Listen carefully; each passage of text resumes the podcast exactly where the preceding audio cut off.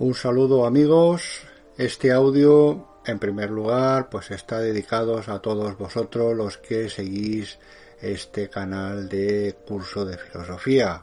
Os deseo unas felices fiestas y un próspero año nuevo. Eh, que Dios os bendiga y que realmente pues vuestros proyectos se cumplan. Y no me quiero quedar aquí, simplemente, ¿verdad? Un audio que está bien, de felicitación, de pues y de y de agradecimiento a todos vosotros, que sería pues un audio de 30 segundos, sino que os quiero pues regalar una pequeña perla.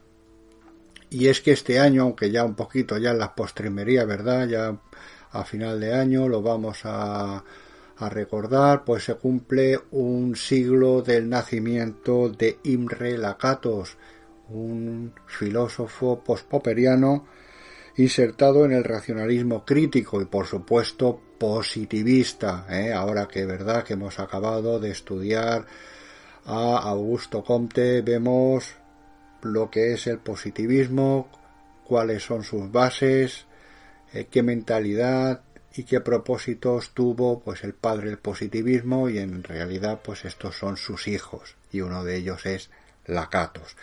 Y lo que voy a hacer pues es leer un fragmento de una de sus obras, la historia de la ciencia y sus reconstrucciones racionales.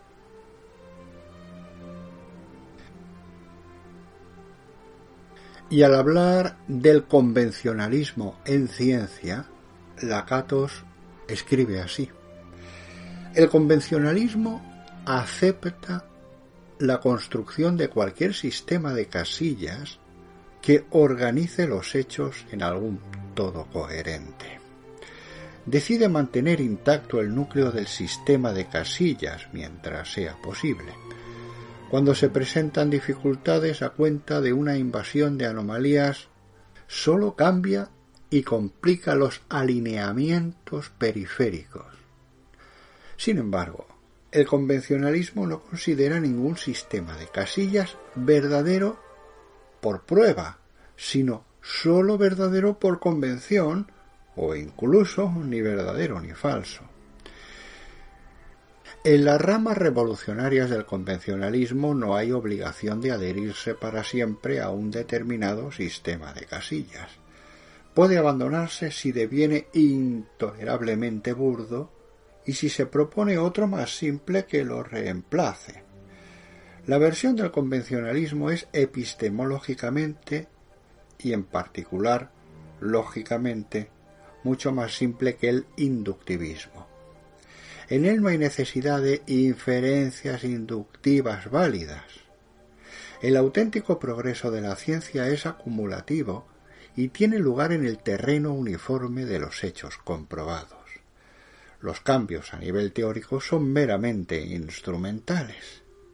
El progreso teórico es solamente de conveniencia, simplicidad, y no atañe al contenido de verdad. Desde luego, el convencionalismo revolucionario se puede también introducir en el nivel de las proposiciones factuales, en cuyo caso se aceptarían proposiciones factuales por decisión más bien que por medio de pruebas experimentales. Pero entonces, si el convencionalista ha de mantener la idea de que el desarrollo de la ciencia factual tiene algo que ver con la verdad objetiva y factual, debe idear algún principio metafísico para imponerlo a sus reglas de juego de la ciencia. Si no lo hace, no podrá escapar al escepticismo, o al menos alguna forma radical de instrumentalismo. Es importante clarificar la relación entre convencionalismo y el instrumentalismo. El convencionalismo descansa sobre el reconocimiento de que supuestos falsos pueden tener consecuencias verdaderas y, por tanto, falsas teorías pueden tener un gran valor predictivo los convencionalistas tuvieron que afrontar el problema de comparar teorías rivales falsas. La mayor parte de ellas encubren verdad entre sus signos y establecen como fundamento propio alguna versión de la teoría pragmática de la verdad. fue la teoría de Popper sobre el contenido de verdad, verosimilitud y corroboración la que finalmente sentó las bases de una versión de convencionalismo filosóficamente impecable. Por otra parte, algunos convencionalistas no poseían la suficiente formación lógica para darse cuenta de que algunas proposiciones pueden ser a la vez verdaderas y no probadas, y que proposiciones falsas tengan consecuencias verdaderas, e incluso que algunas sean ambas cosas, falsas y aproximadamente verdaderas.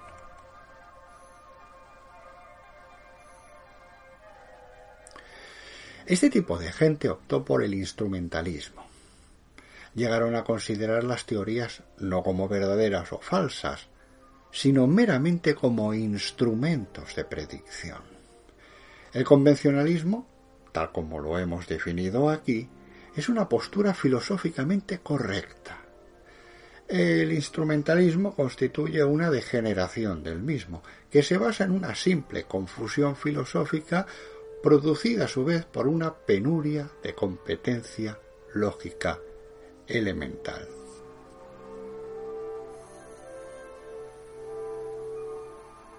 Para el convencionalista, el ejemplo paradigmático de una revolución científica es la revolución copernicana.